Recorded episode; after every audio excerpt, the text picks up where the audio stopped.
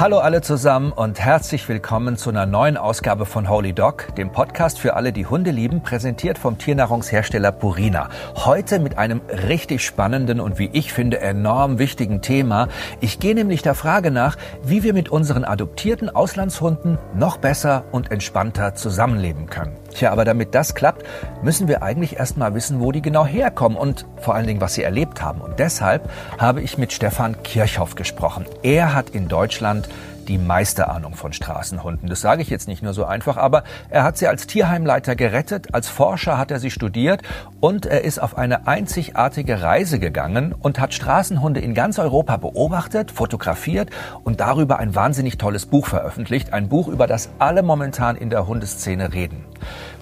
Wir stellen uns so komische Fragen wie, was machen Straßenhunde eigentlich den ganzen Tag? Gehen die Gassi? Wie lassen die sich eigentlich aus? Wie hart ist das Leben für sie in den unterschiedlichen Ländern?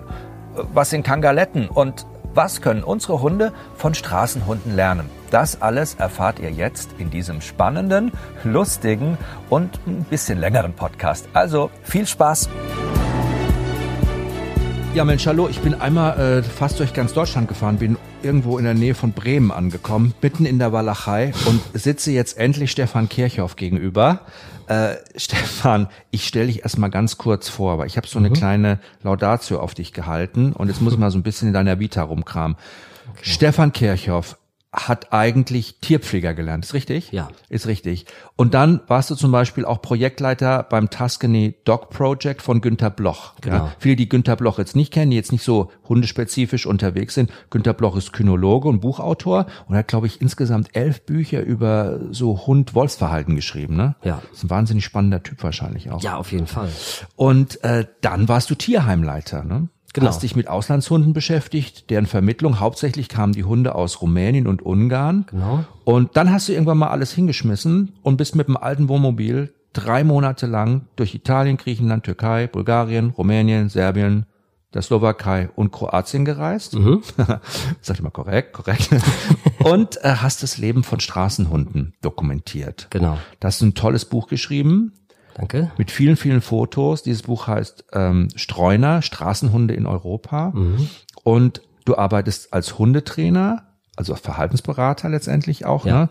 Und äh, du hast auch so einen ganz coolen handwerklichen Beruf noch, ne? Ja, ja, ganz ursprünglich bin ich Tischler und äh, da bin ich ab und zu nochmal unter normalen Leuten komme, sage ich immer scherzhafterweise. Nein, bin ich nochmal in den Beruf eingestiegen, um nochmal was Handfestes zu haben, ne? Genau. Ich finde es so schön, Leute zu treffen, die dann auch so vielseitig aufgestellt sind. Weißt, dass man ja. auch oftmals so aus verschiedenen Richtungen kommt. Ja. Ähm, eigentlich bist du ja auch so ein Aussteiger, ne? Muss man ja, sagen. Ja, kann man sagen. Aussteiger auch aus dem Tierschutz?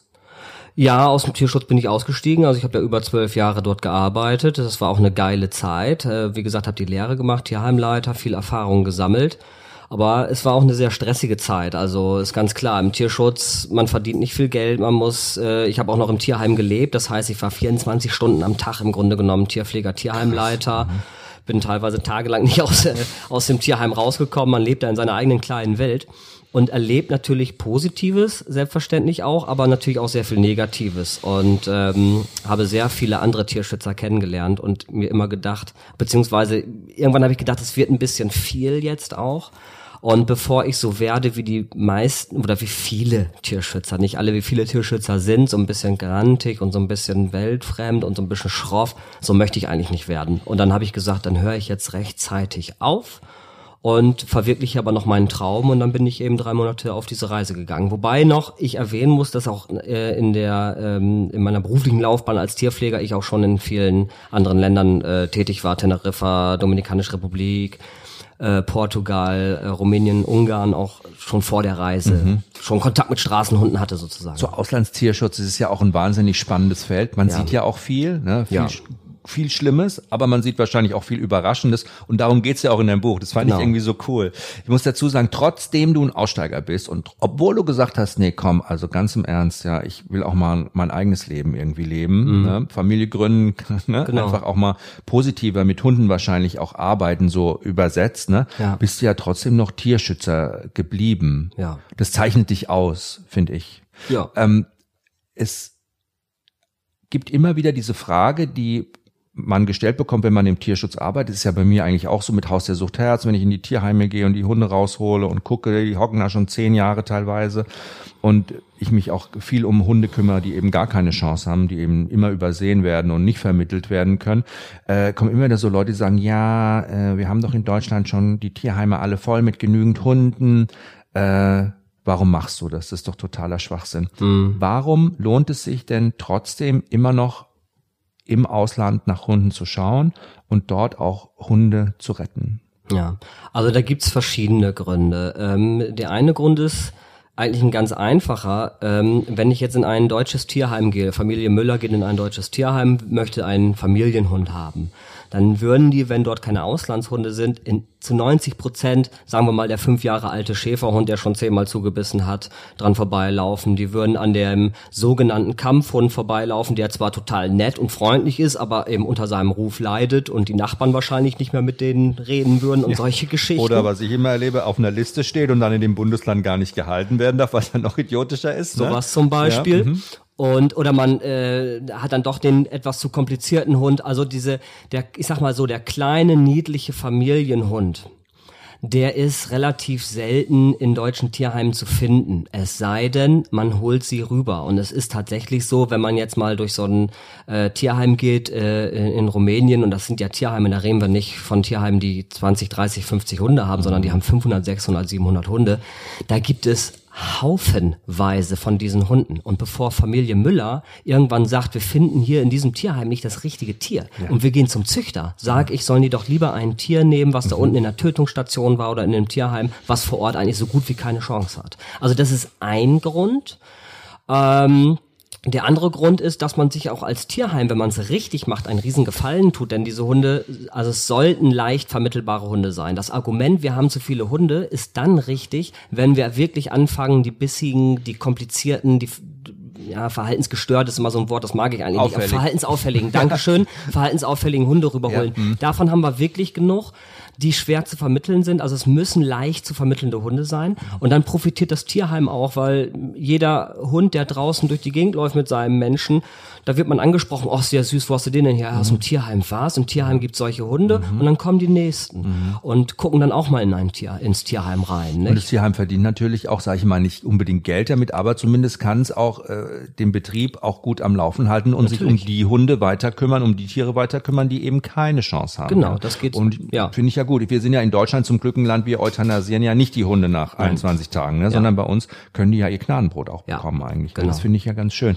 Und dieses Adopt, Don't Shop, das ist ja momentan so, ich meine, wenn du im Grunde keinen Hund aus dem Tierschutz hast, das ist ja nicht mehr politisch korrekt. Ne? Also ist ja, da bist du ja schon blöd, ach nee, ja, ja aha, der ist ja. von Züchter, aha, ja, ja, da bist du ja schon so Outlaw. Ja. Ähm, das ist ja schon auch immer mehr der Trend. Mhm. Woher kommt es denn eigentlich, dieser Trend zum Auslandshund? Hast du da irgendeinen Plan, warum das plötzlich so populär geworden ist? Also, ähm, ja, wie ich gerade schon sagte, es wird natürlich, vor, wenn man dran denkt, vor 20 Jahren ging's los, da kamen die Hunde irgendwie aus Spanien mhm. hauptsächlich. Aus dem Urlaub hat man die mitgebracht? Ja, aus dem ne? Urlaub ne? oder ich sag mal so, die, die Tierschützer, die ich auf Spanien kennengelernt habe, das waren immer dieselben Geschichten. Das sind dann Engländer, Holländer, Deutsche, die ausgewandert sind, ganz normale mhm. Leute, haben das Elend vor Ort gesehen und haben dann angefangen, Tierschutz zu betreiben. Und äh, da ging das dann sicherlich mit los. Und heute kommen sie ja nun aus aller Herrgottsländern. Ähm, da spricht ja auch überhaupt nichts gegen, wenn es vernünftig gemacht wird. Äh, ich denke, dass es einfach die Masse ist, dass es auch die Medien sind. Der Hund ist in, mhm. das ist einfach so. Und ähm, dann sind natürlich auch noch solche Geschichten wie Facebook. Ja, da gehen Geschichten rum und machen und tun. Und wenn man mal bei Facebook sagt, ich habe einen Hund vom Züchter, weil ich den einfach, weil ich eine bestimmte Rasse haben wollte oder mhm. auch einfach einen Welpen, dann wird man ja schon fast gelünscht. Ja, gelünscht. Das ist halt so. Ne? Und äh, äh, man sieht das ja auch in dem Fall Chico, dieser Kampfhundvorfall, ja. den wir jetzt mhm. hatten. Wahnsinn. Ich will jetzt nicht zu weit vom Thema abweichen. Ja, wahrscheinlich. Aber was da passiert ja. ist, es wäre mhm. vor, vor 15 Jahren undenkbar gewesen. Mhm.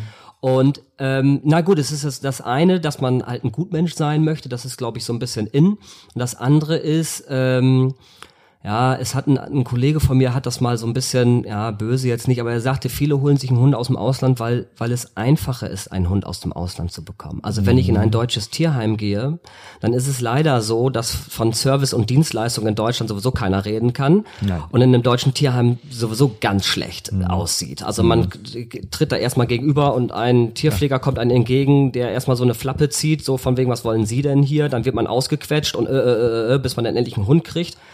Ja, und wenn man sich an einen Auslandstierschutzverein wendet, die sind erstmal freundlich, freuen sich überhaupt, dass jemand anruft und sagt, ja klar, äh, Wann können Sie am Flughafen sein? so, wir, wir kommen vorbei und so weiter und so das macht's fort. natürlich einfach. Unsere Bürokratie steht natürlich da echt viel im Weg. Ja. Auf der anderen Seite muss ich sagen, und du weißt es bestimmt auch, ich meine, du hast es selber tagtäglich in deinem äh, Business als Tierheimleiter äh, erlebt, äh, die Leute kommen ja auch und erzählen dir ja auch den größten Scheiß. Ne? Natürlich. Die sagen, ja, Border Collie kann ich nehmen, überhaupt kein Problem. Wo wohnen sie denn? Ja, im Grün. Und dann guckst du mal bei Google Maps, wo die eigentlich wirklich wohnen. Ja. Da wohnen die an so einer vierspurigen Straße in so einem Hochhaus. Ne? Ja, ja, ist ja, wirklich so. Das ne? ist so. Man kann nicht jedem Menschen einen Hund geben und da kann man es auch nicht jedem recht machen. Die beschweren sich dann auch Mhm. anschließend. Von nix kommt ja auch nix, aber Ja. ich glaube trotzdem, dieses Servicewüste Deutschland, das Ja. gibt's auch ganz oft in Tierheimen Ja. und im Tierschutz. Und ich habe das selber auch schon erlebt. Ich meine, ich bin ja mit, mit Haus der Sucht Herz zum Beispiel, das ist ja eine Sendung, die ist natürlich für Tierschutzhunde, ist ganz klar. Und ich plädiere da auch immer dafür und warne aber auch immer gleichzeitig davor, ne, vor den, vor den Risiken und vor dem, was du selber mitbringen musst als Mensch auch. Ja. Ähm, aber ich bin auch schon von Tierheimen verarscht worden. Ne? Also wo ich gesagt, wir fahren dahin, wir drehen, der Hund ist vorgestellt worden, ich habe alles bekommen. Und es war so eine süße kleine Maus aus Rumänien, fünf Jahre alt, oh Gott, und keiner will die haben. Und dann kam der Hund an, der sah richtig süß aus und dann will ich äh, gerade so mal runter auf die Knie gehen, so in Augenhöhe und dann sag ich, stopp. Und ich so, warum was denn? Ja, der beißt. So, ach so, das hat mir ja gar niemand gesagt, dass der beißt. Ne? Ja, und äh, ja, aber der beißt nur, wenn man ihm am Kopf anfasst. Der ist sehr kopfscheu, habe ich auch nicht gemacht und gar nichts, habe ihn gar nicht an. Und dann habe ich ihn irgendwann mal an der Seite und dann war alles gut und dann hat er aus meiner Hand gefressen. Und dann ist die Hand ein Zentimeter auf ihn zugegangen, dann war sie schon im Maul. Ne? Das war echt schon so. Aber ich habe ihn trotzdem vermittelt. Er ist Ja, weggegangen. hervorragend. Also dieses Tierschutzthema und Hunde aus dem Tierschutz zu adoptieren, finde ich sehr nobel und ich finde es auch richtig toll. Und dieser Podcast mit dir heute, dieses Gespräch, und es ist echt, deshalb habe ich mich da so drauf gefreut und nicht so genervt und gelöchert, ist auch dazu da, um Hunde aus dem Ausland auch so ein bisschen einordnen zu können. Ja. Und du hast diese Erfahrung gemacht, du kannst uns darüber was erzählen und es hilft jedem von euch, der sich auch einen Hund aus dem Tierschutz holen will. Hört euch diesen Podcast an, empfehlt ihn weiter, dann kann man so ein bisschen vorher schon raushören, abtasten, so ein bisschen Gefühl für bekommen, was bekomme ich da eigentlich als Überraschungsei. Und man kann nämlich eigentlich Hunde auch dann wahrscheinlich so ein bisschen kategorisieren, aus welchem Land sie kommen. Aber alles der Reihe nach. Ähm, du hast diese Idee zu dieser Reise gehabt durch Europa. Ja. Wie kamst du da drauf? Also, ähm, Gute Frage, ne? ja, gute Wie Frage. kam ich diese kam, Idee? Ich meine, mit also, dem Bus drei Monate alle Ja. Straßenhunde zu Ja. beobachten, Ja. zu fotografieren, das Leben eigentlich erstmal so aufzuschreiben für uns, damit wir überhaupt mal mitbekommen, ist es so romantisch, wie man sich vorstellt? Ist es so grausam, wie man sich vorstellt? Ist es die Hölle auf Erden? Wie kamst du der Idee, Stefan? Also geprägt oder die eigentliche Idee kam natürlich, als ich ähm, anderthalb Jahre äh, stellvertretender Projektleiter beim Tuscany Dog Project war. Eben da wurden ja auch verwilderte Hunde. Das waren eigentlich gar keine richtigen Straßenhunde, sondern tatsächlich verwilderte Haushunde beobachtet über zwei Jahre. Und äh, das hat mir natürlich den Anreiz gegeben. Das fand ich sensationell, weil in der Zeit habe ich so Unmenge viel von Hunden gelernt, die einfach völlig unbeeinflusst stehen. Und vom Menschen völlig unbeeinflusst leben. Und das war für mich immer die interessanteste Frage, was würden Hunde den ganzen Tag tun, wenn, wenn sie einfach tun könnten, was sie wollen? Und wer kann das? Das können die Straßenhunde machen. Unsere Hunde leben in so vielen Zwängen, sie werden so in diese ähm, gesellschaftliche Schablone reingedrückt, müssen sie auch. Und Gott sei Dank sind sie auch flexibel genug, dass das auch funktioniert. Halbwegs, mal mehr, mal weniger. Ähm, aber äh, mich hat das einfach das, das Wesen des Hundes näher zu kommen. Das war für mich einfach wahnsinnig interessant. So, das war der eine Grund, dass ich einfach mir das angucken wollte, mir die Frage gestellt habe, gehen die dreimal täglich spazieren? Solche Fragen, ganz einfache Geschichten, ja, oder was machen, sind die ortstreu und so weiter und so fort. Spielen die miteinander? Wie spielen sie miteinander? Wie begegnen sie sich? Und so weiter und so fort. Und das andere war natürlich aus tierschützerischer äh, Sicht äh, oder Beweggründen natürlich. Ähm, ich hatte mich, habe viele Hunde aus dem Ausland vermittelt, auch super gut, ganz tolle Hunde mit dabei gewesen. Ungarn, Rumänien, auch welche, die völlig unkompliziert waren und eben nicht so diese Riesenproblemtiere. Und das hat mir aber auch gleichzeitig gesagt, äh, Moment, wenn jetzt dieser Hund überhaupt gar keine Angst vor Menschen hat und der kommt aber aus dem Ausland, dann kann das ja nicht sein, dass jeder Hund im Ausland misshandelt wird. Mhm. Also dann muss es ja nicht jeder Hund schlecht haben automatisch. Ja. Mhm. Und dann habe ich versucht zu recherchieren, habe gefragt und geguckt und dann habe ich die, na gut, die eine Seite der Informationen war halt aus äh, von von Seiten der Tierschützer. Es ist alles furchtbar, alles grausam dort. Die Hunde müssen jeden Tag um ihr Überleben kämpfen und sie sind krank und die werden gehasst von den Menschen vor Ort und haben überhaupt keine Lobby und so weiter und so fort. Mhm. Und die andere Seite sagt, nö, am Moment, die Hunde leben dort glücklich in Rudeln, sind völlig verwildert, können und wollen gar nicht mehr mit dem Menschen zusammenleben und man sollte sie lieber vor Ort lassen. So, und das war mir aber zu viel, zu viel Schwarz-Weiß-Denken. Ja. Das ist auch wieder so typisch deutsch oder auch mhm. typisch Hundeszene. Alles mhm. immer so dieses extreme Denken. Und dann habe ich gesagt, wisst ihr was, wenn ich keine vernünftigen Informationen bekomme, gucke ich es mir selbst an. Und habe das Gott sei Dank gemacht. Du warst offen, was dich erwartet. Hast ja. du dir vorher einen Plan gemacht, eine Reiseroute zurechtgelegt und so? Halbwegs. Halbwegs. Ja. Und dann bist du losgefahren. Genau, genau. Cooler Plan. Ja. Ist ein Plan. Was machen Straßenhunde eigentlich den ganzen Tag so? Also, ähm, also von den Verhaltensweisen unterscheiden sie sich gar nicht großartig von unseren Hunden. Mhm. Nur, dass man es halt auch mal gesehen hat oder dokumentiert hat. Das ist jetzt natürlich schlecht, dass man jetzt keine Bilder hier zeigen ja. kann, aber machen ähm, Kopfbilder, komm. So, ja, also in erster Linie schlafen und ruden sie natürlich sehr mhm. viel. In zweiter Linie, und das ist schon sehr interessant, sie sitzen da und gucken. Beobachten. Beobachten. Ganz simpel, ganz einfache, schlichte Verhaltensweise, die wir völlig vernachlässigen bei unseren mhm. Hunden. Sie sitzen da stundenlang und gucken. Ja, sie wachen nicht, sie passen nicht auf irgendwas auf, sondern sie sitzen einfach da und schauen sich um, gucken um. Und warum ist das, diese Verhaltensweise zum Beispiel so wichtig? Weil für mich war auch immer die Frage, wie lasten sich diese Tiere aus? Ja. So, ne? Wie gesagt, machen die jetzt richtige Spaziergänge, geben die Vollgas, spielen die. Sie machen kaum Spaziergänge. Also sie machen ganz kleine Erkundungsgänge, wenn dann gehen sie mal 400, 500 Meter von ihrem eigentlichen Terrain weg, mhm. machen da mal ihr Häufchen hin oder sonstiges, prollen vielleicht mit dem einen oder anderen gruppenfremden Hund rum, mhm. wenn sie in einer Gruppe leben, was auch nicht bei jedem vorkommt, äh, also richtige Straßenhunde. Und ähm, dann gehen sie wieder zurück in ihr Terrain und, und verweilen dort eigentlich. Und eigentlich sind Hunde sehr faul. Also das haben wir auch bei den Pizzahunden gesehen, mhm. dass wir bis zu 17 Stunden am Tag eigentlich nur dösende und schlafende Hunde beobachtet haben. Cool, eigentlich so, wenn man einen Hund in seiner Urform eigentlich fast schon beobachtet, weil unsere Hunde, die mit uns zu Hause le leben, die leiden ja oft darunter, dass sie eben nicht genug Ruhezeiten kriegen, mhm. weil wir Verrückten die immer überall mit hinschleppen ja. und denen eigentlich nie mal Zeit geben, mal ihre 18 Stunden zu pennen ja. oder zu ruhen ja. zumindest, ne? Ja, das Schön. ist, das ist. Proved, okay, das ist jetzt schon mal bewiesen bewiesen, die brauchen die 18 Stunden und die nehmen sie sich, wenn sie nichts Die brauchen sie auf jeden Fall. Und das Problem bei der Auslastung ist, dass was stellen wir uns unter Auslastung beim Hund vor? Ja. Agility, Dog Dancing und so weiter und so fort. Mantrailing gibt's ja tausende von Geschichten. Nasen ist auch alles super, alles klasse, aber das sind sehr spezielle Auslastungsmodelle, die halt für den Moment gelten. Mhm. Und was die Hunde an Auslastung haben, nämlich dieses Gucken, dieses ja, was sage ich immer? Ich sage immer, also unsere Haushunde, die mhm. besuchen ihre Umwelt und die Straßenhunde leben in ihrer Umwelt. Das heißt, sie nehmen sie die ganze Zeit auf, saugen das auf und das ist eine kontinuierliche Auslastung. Ich habe noch nie so ruhige, coole, ausgelastete Hunde gesehen. Gab Tierschützer, die sagen, oh Gott, die sind ja gar nicht fröhlich und die sagen, ich so, die sind cool. Ja. Wir wissen doch gar nicht mehr, was coole Hunde sind. Ja. Wenn wir unsere, und das ist meine Hündin ist genauso, ich nehme die Leine in der Hand und dann wird ausgeflippt, ausgerastet äh, und draußen wird richtig Gas gegeben und alles. Und wenn man sich die Straßenhunde draußen anguckt, die sich auch begegnen, also so ruhig, souverän, cool, das sind Überlebensmeister geil. Und dann holen wir die nach Deutschland und stecken die in unser Zuhause, wo sie bis zu 20 Stunden am Tag eingesperrt genau, sind. Genau, da ist Anpassung angesagt. Da, da sollen sie nur noch funktionieren plötzlich, ja, ne? Ja. Dann sagen wir, was läuft. Ich finde es ja auch immer so gruselig, dass man als Mensch immer wieder versäumt. Und ich hatte mit Kate Kitchenham, wir haben neulich drüber gesprochen in einem Podcast, den wir zusammen gemacht haben, wie schade es doch eigentlich ist, dass wir Menschen es ganz selten mal auf die Reihe kriegen, dieses Anpassung, diese Anpassungsfähigkeit zu honorieren. Ne? Mhm. Also, dass wir das immer erwarten und wenn sie das machen, dass wir uns aber einfach als gegeben hinnehmen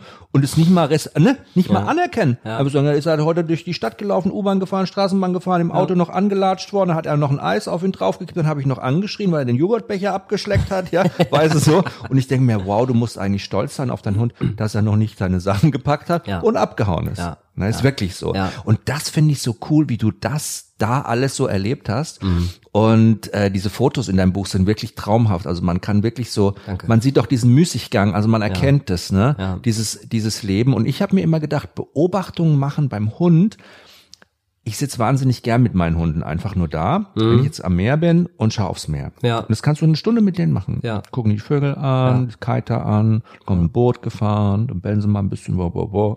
So, ne? Das ist Genau. einfach so, Ja, ne? ja. Ja. Und da soll man die auch mal lassen. Ja, natürlich. Die müssen ja nicht immer beschäftigt werden. Ach was, das ist also wie gesagt, das ist immer die Leute fragen immer, was kannst du denn äh, aus von deiner Reise, dies und das. Ich hätte ein riesen Geschäft machen können, aber ich bin ein ganz schlechter Geschäftsmann. Ich hätte dann eine super Erziehungsmethode raus entwickeln können, aber das ist natürlich Quatsch. Aber was ich mitgeben kann von dieser Reise erzieherisch oder was heißt oder wie verhalten wir uns unseren Hunden gegenüber, um ihnen artgerecht irgendwie artgerecht um, um sie halten zu können.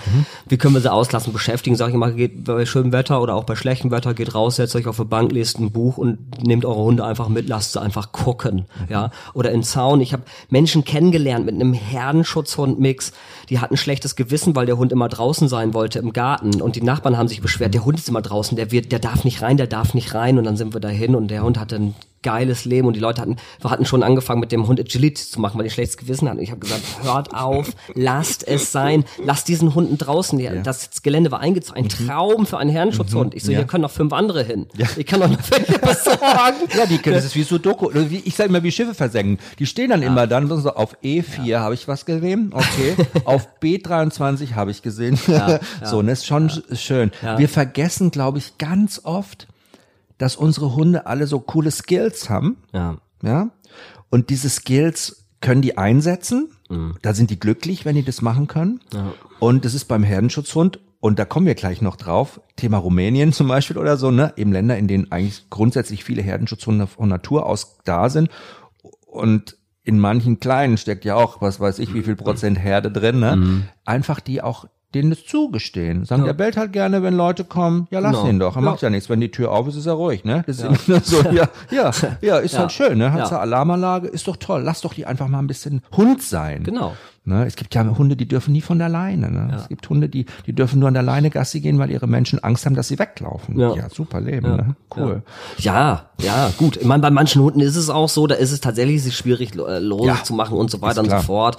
Und äh, da hilft dann auch kein Wurstbaum oder sonstige Geschichten, aber ähm, man muss das individuell betrachten und so ein bisschen. den kenne ich auch. Ja?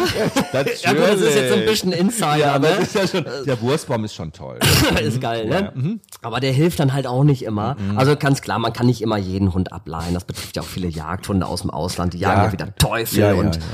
Ähm, Man hat ja auch viel so Probleme mit so Huskies und überhaupt so, ne? Aber ich denke mir dann immer, und das ist, glaube ich, jetzt auch cool, dass wir darüber reden, wenn wir uns einen Hund aus dem Ausland holen. Da ist es ja so, wie bei unseren Rassehunden, sage ich mal, dass man sich eigentlich ja vorher schon Gedanken machen muss, was kann ich leisten, wie viel Zeit habe ich, was sind meine Interessen und was könnten denn die Interessen meines Hundes sein und kollidiert es. Dann ist schon nicht gut, ne? Ja. gut, wenn ich so ein Büroheini bin, der nie rauskommt und sich aber irgendwie einen Windhund holt, ja, gut, also, ne? Aber wenn der vielleicht gerne Fahrrad fährt oder so, ja, dann habe ich schon wieder irgendwelche, passt es dann schon wieder. Aber solche Gedach Ge Gedanken muss man sich ja vorher schon lange machen. Sollte und man, ja. vielleicht hilft uns unser Gespräch auch dabei, das auf dieses Thema Tierschutzhund so ein bisschen auch auszuweiten. Mhm. Ähm, Straßenhunde leben die wirklich so viel unterschiedlich in unterschiedlichen Ländern. Wir können es ja mal, ich habe mal diese Länderliste von dir gemacht. Ja. Wir können mal so ein bisschen, vielleicht mal so ganz kurz erklären, Hm. wieso Straßenhunde eigentlich in Italien leben. Gibt es da viele Straßenhunde?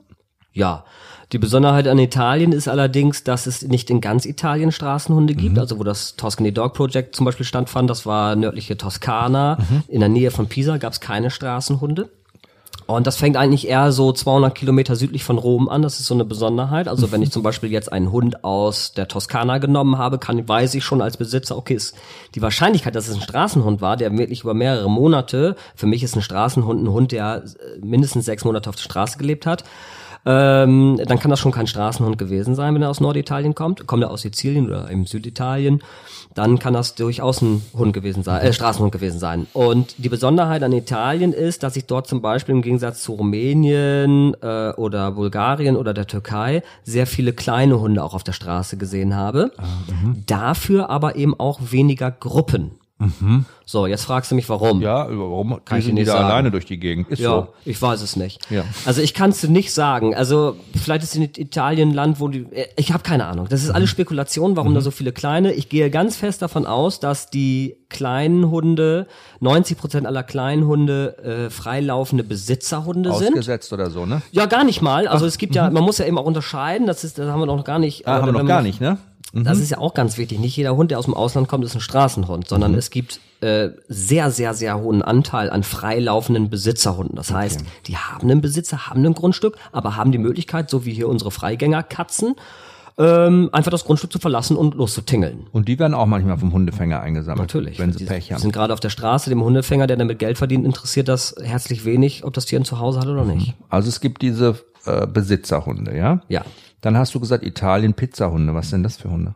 Also ja, gut, das war jetzt bezogen auf dieses Projekt Also, von Günther. Ach so, habe ich Pizzahunde. Ja, er hat sein Buch Pizzahunde genannt. Ah, okay, mhm. Und das waren die von den vom Tuscany Dog Project. Ah, okay, Die sind aber sehr einmalig, weil Ja. das waren über Generationen verwilderte Hunde, die auch familiär, ähm, also die verwandt miteinander waren und ein richtiges Rudel gebildet haben. Mhm. das ist tatsächlich sehr, sehr selten. Äh, wie, wie ist es zum Beispiel, ach, wie ist diese, gibt es in Italien auch staatliche Tierheime und so, Ach so. die sich um die Hunde kümmern? Ja, Italien ist natürlich, ähm, die Mafia spielt da eine große Rolle. Mhm. Das ist tatsächlich nicht übertrieben, wenn Tierschützer von, von äh, mafiosen Zuständen in Italien reden. Äh, da wird extrem viel Geld damit verdient. Ähm, die äh, Riesentierheime zu betreiben, wo halt wirklich sehr viel Geld mit verdient wird. Also da träumen deutsche Tierheime von, äh, von solchen Fundtierverträgen. Die bekommen teilweise pro Kopf 5, 6, 7, 8 Euro. Das klingt erstmal wenig, das ist aber ein Haufen Kohle. Aber wenn du tausend Tiere hast im Tierheim, Und das sind durchaus realistische Zahlen für ein Tierheim. Ähm, wird damit sehr viel Geld mit verdient und natürlich haben die kein Interesse an das Problem vor Ort zu lösen und die haben kein Interesse, die Tiere zu vermitteln und das ist natürlich ähm, äh, extrem schlecht. Ne?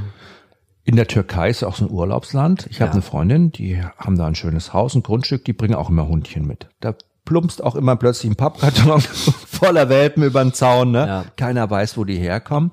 Ähm, wie ist es mit diesen Hunden? Wie ist es mit Hunden in, Ita- in, in, in der Türkei? Türkei. Also die, die Türkei ist komplett voll mit Straßenhunden. Also egal, wo ich hingehe, äh, ob Istanbul oder äh, Siede oder am A der Welt sozusagen, es gibt überall Straßenhunde. Äh, sehr großer Anteil natürlich an Herzschutzhunden, also so Kangaletten, sage ich ja immer, so Kangal-Mischlinge sieht man da sehr viele. Viele, ja. Mhm. Und sehr viel, also mittelgroße, sehr viele Gruppen auch. Kangaletten, ich sterbe. Aber so gut, es nimmt auch so ein bisschen die Angst bei manchen, wenn man das sagt, ne? Ja. Dann sind sie auch so dröselig einfach, die Ja, Kangals, ne? ja, schlimmer finde ich den Begriff Kangals. Kangals.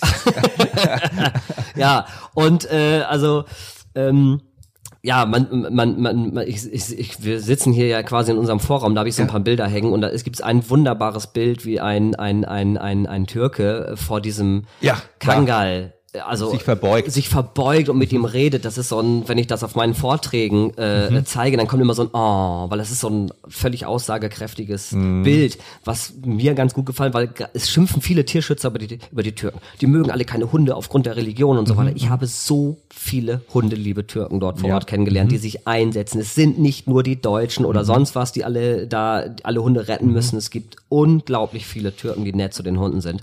Und aber zurück zur eigentlichen Frage, äh, aber das ist mir halt sehr wichtig, das mal zu erwähnen auch. Ähm, ganz kurz, ethnologisch auch und soziologisch mega spannend. Dadurch, dass die Türken an sich in den ländlichen Gebieten eine große Anzahl äh, früher ein Hirtenvolk letztendlich auch war, der Hund natürlich immer auch ein, ein Arbeitsfreund war. Ne? Also der hatte natürlich einen ganz hohen Stellenwert. So eigentlich wie bei uns vielleicht vor 500 Jahren. Ne? Der Hund hat auch beschützt aufgepasst, hat quasi für den Broterwerb den beschützt, Ja. gesorgt, dass der bestehen bleibt und hat natürlich da auch so eine Anerkennung, so eine tief verwurzelte, heute auch immer noch so ein Respekt, so Respekt, Mann, ja, also wirklich so, ne? Ja, und es ja. ist wirklich so ein Kang, der Kangal an sich ist also der Hundeheilige, ne? Letztendlich da, also er wird wirklich Volles verehrt, Brett, ja. ja. Und Hunde werden eben gar nicht wie der letzte Dreck angesehen. Ja. Äh, Das hat auch nichts mit Religion zu tun oder so, sondern ganz im Gegenteil. Da geht es eigentlich eher darum, dass man da Tiere oder Hunde an sich als Partner auch immer ganz toll respektiert hat. Ja. Trotzdem leben viele auf der Straße. ja, Während geht, gibt's auch Hunde, die dann quasi immer wieder Kontakt zu Menschen haben, obwohl sie Straßenhunde sind. Ja, klar. Ja, definitiv. Also auch da kann man keinen, also generell, egal was das für ein Hund war, der aus dem Ausland kommt, ob Kettenhund, Straßenhund, freilaufender Besitzerhund, Besitzerhund, der nur auf dem Hof lebte, also Hofhund, der nicht runterkam und so weiter und so fort. Dann gibt's noch die Verschlagshunde, das sind so die Ärmsten der Armen, ne? die sind ganz weit davon entfernt, Straßenhunde zu sein, die sind eigentlich nur eingesperrt gewesen, meistens in Jägershand. Podenkos äh, zum Beispiel, Galgos in Galgos, Spanien, ne? Podenkos mhm. ohne Ende. Äh, was dann, wobei sie dann hier in Deutschland eben auch dieses extreme äh, scheue Verhalten einfach auch zeigen. Ne? Das sind dann nicht die Straßenhunde, die das so problematisch sind, sondern das sind genau eben diese Verschlagshunde. Mhm. Nicht? Ähm, äh, wir kommen, jetzt habe ich einen Faden ein bisschen verloren, worauf ich eigentlich nee, dann wollte. Wir noch, du wolltest nur in der Türkei, da gibt's aber in der Türkei, habe ich in deinem Buch gelesen, auch so Kastrationsprojekte, was so. ja eigentlich toll ist. Ne? Ja, unglaublich, also unglaublich. Ich wusste es vorher nicht. Es hat mir einer äh, in der Türkei erzählt und ähm, der sagte, im, in einem türkischen Tierschutzgesetz, und es ist so, ich habe mir das übersetzt, mhm lassen.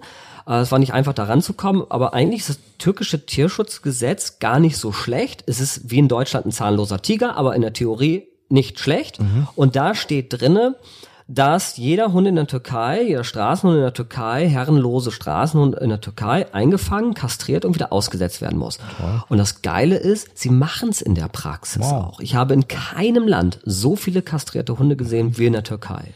Und das macht und übernimmt der Staat. Ob der das immer alles so rechtens macht, wie wir uns das vorstellen, ist wieder eine andere Geschichte. Mhm. Gibt immer wieder Negativbeispiele. Aber wenn man auch äh, schimpfen will, man muss auch das Positive sehen. Und das ist mhm. sicherlich eins der positivsten äh, Geschichten, die ich äh, überhaupt so in der. Das ist ja auch gelebte hab. Tierliebe, muss man ehrlich sagen, ne? Schon. Ja, ja, zumindest haben sie verstanden, dass das im Gegensatz zu Ländern wie Rumänien einfangen und killen. Auf die wollte ich gerade kommen, ja.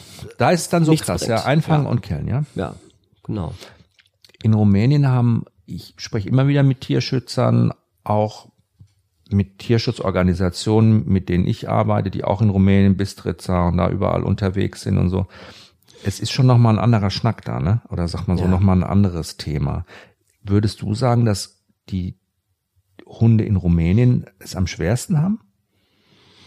Also Türkei und Rumänien sind eigentlich schon relativ gleich, weil es A sehr viele einfach gibt. Mhm. Äh, nur eben mit dem Vorteil, dass in der Türkei sehr viel kastriert wird. Allerdings, man muss dazu sagen, dass die Tierschützer auch in den letzten 15 Jahren, was diese Neuter-Release-Programme, also Einfangen, mhm. Kastrieren, wieder aussetzen, mhm. da sich unheimlich viel getan hat. Ja. Unheimlich viel. Ich weiß noch, wo ich mich vor 15 Jahren das erste Mal mit auseinandergesetzt habe, mit Dorothea Fritz, eine Kastrationsikone in mhm. Italien sozusagen. Mhm. Ich halte sehr viel von der Frau äh, wunderbare Arbeit gemacht. Die hat damals muss man erstmal über eine Frau sagen als Kastrationsexpertin, man hält viel von ihr als Mann. Das muss man erstmal über die Lippen kriegen, den Satz. Ne? aber ist schon, ja. ja, aber Wahnsinn. Hatte die schon immer vor 15 Jahren schon diese Idee, dass es eigentlich gar nicht anders geht und dass der Schlüssel zum Erfolg sein könnte? Ja, mittlerweile ist es ja auch schon länger her. Die hat damals angefangen und ein Paper rausgebracht und gesagt, ja, wenn wir 80% wenn wir es schaffen, 80 Prozent einer äh, einer Population zu kastrieren, dann gehen die Zahlen runter und so weiter und so fort. Ähm, weswegen ich aber auch gut finde, ist, dass sie auch nach den Jahren gesagt hat, okay, das Problem ist allerdings, also ich bin derselben Meinung, alles, was nicht bei drei auf dem Baum ist, muss kastriert werden. Im Ausland, hier in Deutschland ja. sehe ich das anders. Mhm. Im Ausland, da gibt es gar keine Diskussion. Ähm, aber sie sagt auch, weil das Problem bei Kastrationsprojekten ist, dass sich die Population nur sehr schwierig regulieren lässt dadurch, weil A, 80 Prozent der Population zu bekommen, ist schon mal extrem schwer. Mhm. Und dann muss ich diese 80 Prozent halten. Das heißt, es bringt mir gar nichts, wenn ich zwei Wochen ein Kastrationsprojekt mache und dann verschwinde und dann ploppt wieder woanders auf. So, ja, dann ein halbes Jahr später haben wir dieselbe Situation. Mhm. Also jeder mhm. kastrierte Hund ist besser wie unkastriert, mhm. aber es ist ein, nur alleine mit Kastrationskampagnen werden wir die Population nicht niedriger kriegen. Es sei denn unter extremen mhm. Situationen, aber dann wird es immer einen bestimmten Bestand geben. Rumänien eben ja. ganz schwer. Ja. Weil es wahrscheinlich auch politisch so schwer ist, nehme ich mal ja, an. Ne? Ja, Und weil ich glaube, die Menschen dort an sich auch selber es schwer haben, überhaupt zu überleben. Mhm und es natürlich für so Menschen schwierig ist zu verstehen, warum wir aus dem Ausland, wir wohlhabenden Westeuropäer, mhm. Geld in die Hunde pumpen da, mhm. wo sich so manches, so manche Familie wahrscheinlich jeden Tag fragt, äh, ob sie was zwischen die, die Zähne bekommt. Erzähl doch mal ganz kurz, wie kam denn das überhaupt dazu, dass in Rumänien diese Straßenhundproblematik von heute auf morgen oder innerhalb von zehn Jahren, sagen wir mal, so explodiert ist. Woher kommen diese Hunde? Also es gibt zu Rumänien ähm, eine Geschichte oder eine einen eigenen Podcast. das musst du schnell erzählen. Ja, ich war okay schnell. Also es nee, ist viele erzählen. Mhm. Ich fange deswegen so an, weil ich nicht ganz der Meinung bin. Mhm. Aber ah, viele okay. viele erzählen. Ähm, äh, das ist auch plausibel. Das wird auch mal ein Hintergrund gewesen sein zu Ceausescus Zeit. Ah, die einfach. Geschichte kenne ich nämlich auch. Mhm. Siehste. Erzähl mal. Ne, der wollte ja, dass die ganzen Leute vom Land in die Stadt gehen. Er mhm. wollte seine Superstädte machen und ähm, die mussten dann a äh, eben vom Land in die Stadt ziehen. Und manche, viele haben dann auf dem Land ihre Hunde zurückgelassen. Mhm. Und deswegen sind die, sind heute so, ne, da sehr viele das Hunde auf dem Land. Herdenschutz- und Hütehunde, die die da gehabt haben? Zum Beispiel. Mhm. Und die, die ihre Hunde mochten, haben die mitgenommen, durften die aber nicht in diesen riesen Plattenbauten halten und haben sie einfach davor gelassen. Mhm. Also nicht mit reingenommen sozusagen. Mhm. Und ähm, so sagen manche, ähm, dass das alles Ceausescus nachkommen, hätte ich fast gesagt. Also aufgrund ja. von Ceausescus Diktatur sozusagen, seinen His Maßnahmen. Fault. Seine Schuld. Sollen da heute sehr viele mhm. Straßenhunde sein. Aber wir haben Länder, die zwar auch unter der Diktatur gelebt haben, wie Ungarn und solche Geschichten, oder aber äh, gucken wir uns jetzt auch immer Italien an, haben jetzt auch nicht dieselbe Vergangenheit, da gibt's auch Straßenhunde. Also ich mhm. glaube, auch ohne Ceausescu würde es in Rumänien jede Menge Straßenhunde geben. Mhm. Das ist einfach, weil das ist einfach eine gewisse Kultur. Vor 50, 60 Jahren liefen bei uns die Hofhunde auch noch alle irgendwie rum. Und bei uns hat sich es wahrscheinlich wegen äh, aufgrund des Krieges dann irgendwie geändert und es entstanden hier so eine großartige Population. Äh, vielleicht sind wir auch zu viel Ordnungsmenschen. Das muss alles gleich runter von der Straße und so weiter und so fort. Und es gibt ja auch Länder wie Spanien, wo es tatsächlich keine Straßenhundkultur mehr gibt. Äh, ich kann jetzt nicht sagen Gott sei Dank, sondern leider muss ich sagen, weil mir wäre es lieber, sie wären auf der Straße als in der Pereira. Da sind sie nämlich in der sogenannten Tötungsstation. Also die werden kontinuierlich weggefangen. Das Problem haben sie nicht gelöst. Sie haben halt nur keine Hunde auf der Straße, aber trotzdem werden dort Hunde umgebracht bis zum Abwinken. Aber wo fangen die dann die Hunde? Gut, ja gut, die fangen die auf der Straße, freilaufende Besitzerhunde, ausgesetzte Hunde ah, und so weiter okay. und so fort. Mhm. Ne? Aber so richtige Straßenhunde, die da leben, über längere Zeit gibt's dann nicht mehr. Nein, nein. Mhm. Irgendwo an, in, in der Pampa vielleicht. Ne? Aber waren wir jetzt mit Rumänien durch? Wir waren in Rumänien und ich wollte dich eigentlich noch fragen, mh, hm, die Hunde werden gefangen, kommen in diese ja. furchtbaren Tierheime, kann man ja eigentlich nicht sagen. Ja. Alte Fabriken, keine ja. Ahnung, irgendwelche Hallen, ja und sollen dann eigentlich, werden dann getötet. Es gibt ja aber auch, es gibt ja ein Gesetz ja. von 2014, glaube ich, mhm. das ist nochmal geändert worden in Rumänien, mhm. ne? das ist, glaube ich, auch im Rahmen dieses EU-Beitritts, ne? Ja. dass man quasi nicht mehr tötet. Mhm. Aber warum macht man das dann immer noch? Ja. Oder wieder? Also das ist ja illegal eigentlich, ne? Das Grundproblem, um da auch nochmal drauf zu kommen, ist, Rumänien ist halt ein Sumpf. Das unterscheidet sich dann eben auch von der Türkei. Also Korruption spielt eine ganz große Rolle. Und wenn man sich mit den Leuten unterhält und auch die Einwohner in Rumänien, die sind aufgeklärter als man denkt. Also die wissen, kennen um die Problematik, aber jeder von denen sagt, es, es, es hapert einfach an der Korruption. Ja, mhm. dann ist ein Bürgermeister, setzt sich vielleicht einmal ein bisschen ein für die Hunde, dann kriegt er Gegenwind, dann lässt das auch sein für die Köter sozusagen. Und äh, dann ist es einfach so, dass es kaum durchsichtig ist, welches Tierschutzgesetz jetzt in Rumänien aktuell ist. Also man hat da überhaupt gar keinen Überblick. Ich habe das, ich habe da elendig lange für gebraucht und mhm. musste Kontakte haben, um überhaupt irgendwie an diese Gesetze ranzukommen. Es wird permanent geändert. Schwuppdiwupp, dann ist es so, dann ist es so. Und, und das ist das Fiese, das habe ich selber schon, was heißt erlebt, aber ja, also ich war in einem staatlichen Tierheim, wo das gang und gäbe war. Da durfte nicht getötet werden laut Tierschutzgesetz. Dann haben sie es aber ganz einfach gemacht. Der Bestand war zu voll. Sie mussten welche loswerden, weil wenn sie keine aufnehmen können, können sie kein Geld mehr verdienen. Mhm. Und dann wird halt ein, ein ein toter Fuchs aus dem Gefrierfach geholt, wird da reingeschmissen, dann wird der Veterinär, also in den Bestand reingeschmissen, irgendwo in den Zwinger gelegt, dann wird der Veterinär angerufen, der sagt, toter Fuchs, oh Gott, Tollwut, Verdacht, mhm. Gefahr, oh alles einschläfern.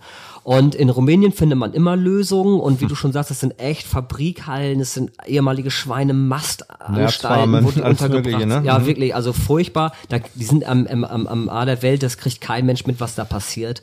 Und das ist, ähm, also dahingehend ist Rumänien echt ein Sumpf. Also was die Politik angeht, nicht was die Bevölkerung und die Leute nee. angeht. Auch da gibt es echt super nette Leute, die auch aufgeklärter sind, als wir glauben. Und die engagieren sich ja auch viel auch, im Tierschutz. Natürlich. Ne? Also es gibt diese Beispielschuldigung, das muss ich aber aber hm. unbedingt noch ja. erwähnen von den Hunden, die von der Straße runtergefangen werden mhm. sollten, wo wirklich äh, äh, verschiedene Muttis aus der Nachbarschaft herkommen und mit einem mit einem Nudelholz in der Hand und die den Hundefänger Stadt, verjagen, den Hundefänger verjagen und vermöbeln. Lass den Hund hier wirklich. Ne? Also ja, da gibt's etliche Geschichten, mhm. etliche. Griechenland, auch Ja. ein Urlaubsland. Ja. Griechenland kennen wir, fahren wir auf die Inseln, da lungern überall Straßenhunde rum, Ja. am Strand, in Restaurants, in den Städten. Da gibt's viele Straßenhunde. Ja, auch das äh, viel Herdenschutzhund äh, ähm, ähm, Geschichten. Ja, ich habe den, ich habe es aufgegeben, mir den Namen des griechischen Herdenschutzhundes zu merken. Der ist unaussprechbar. Kennst du ihn? Ja. Hepalaistos Kelarostos oder irgendwie sowas? Hast du? Ich, hab, ich fand den so geil, Guck das Wort, dass Ich- ich ihn mir irgendwo aufgeschrieben habe und Guck doch mal, drei, ich erzähle noch ein bisschen. zwei, eins. Also sehr viele Herrenschutzhunde tatsächlich, die auch an den Ziegen und an den Schafen arbeiten. Es war ein großer Wunsch von mir, Herrenschutzhunde bei der Arbeit sehen zu dürfen. Und ich war etwas überrascht, dass es in Griechenland tatsächlich so viele noch gibt. Und äh, man sieht eben auch Hellenikus äh, Spartacus, Poimenikus heißt er, glaube ich. Ja, irgendwie. irgendwie Hellenikus Art. Parmenicus. Ist Gott sei Dank hier kaum verbreitet. Wird auch nicht, wenn er vermittelt wird, unter Hellenikus, hast du nicht gesehen, vermittelt, Nee. sondern als. Kangal. Nee, nee das, das, das, ja, das Kangalette. wird ja sogar noch gehen. Als Landseher-Mix. Wie bitte? Ernsthaft jetzt. Ich habe das schon mehrfach erlebt. Leute rufen an, ja, okay, ich brauche Ihre Hilfe. Ja, was haben Sie für einen Hund? Wo kommt der her? Griechenland, ein Landseher-Mix. Ich so, ein Landseher-Mix aus Griechenland. Ich kann Ihnen sagen, was Sie haben. Sie haben einen griechischen Herrenschutzhund-Mix. Und äh, einer davon war im Übrigen der, der Agility machen sollte und im Garten nicht sein durfte. Oh nein. Ja, und äh, aber den Leute waren ganz beruhigt, als ich dann gesagt habe, lasse im Garten, und dann waren sie fröhlich und der Mhm. Hund auch. So, egal. Auf jeden Fall sehr viel Straßenhund, äh, Herrenschutzhund Ja. Mhm. äh, Anteil.